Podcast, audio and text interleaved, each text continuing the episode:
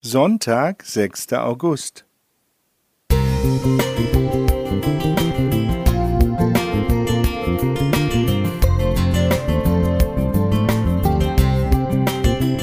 Ein kleiner Lichtblick für den Tag.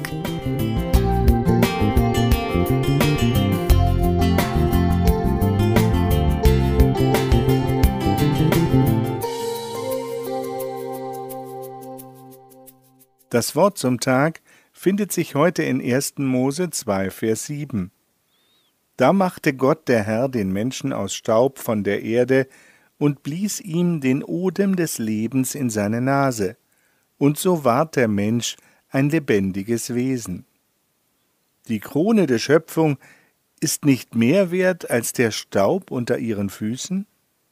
Das ist aber nur die halbe Wahrheit, denn dieser Staub wurde in Handarbeit von Gott geformt und mit seinem Odem beseelt. Ein faszinierender Widerspruch, den Abraham Heschel so zusammenfasste Der Mensch ist geheimnisvolle Größe und aufgeblasener Staub. Aufgeblasen wird der Mensch dort, wo er vergisst, dass ihm der göttliche Odem ohne sein Zutun eingehaucht wurde. Auch dort, wo er verdrängt, dass er diesen Odem wieder aushauchen wird.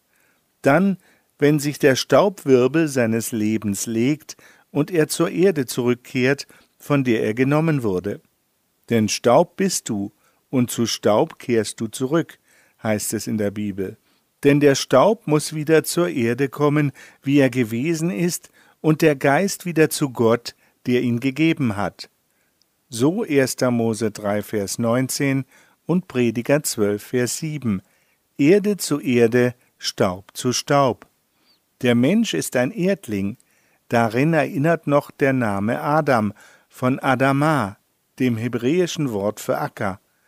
Dass sich der Mensch eines Tages vom selbigen macht, weiß auch das Buch Hiob. Hier ist der Staub nicht nur Symbol für die Vergänglichkeit, die zu Demut führt, sondern hier wälzen sich die Trauernden geradezu im Dreck.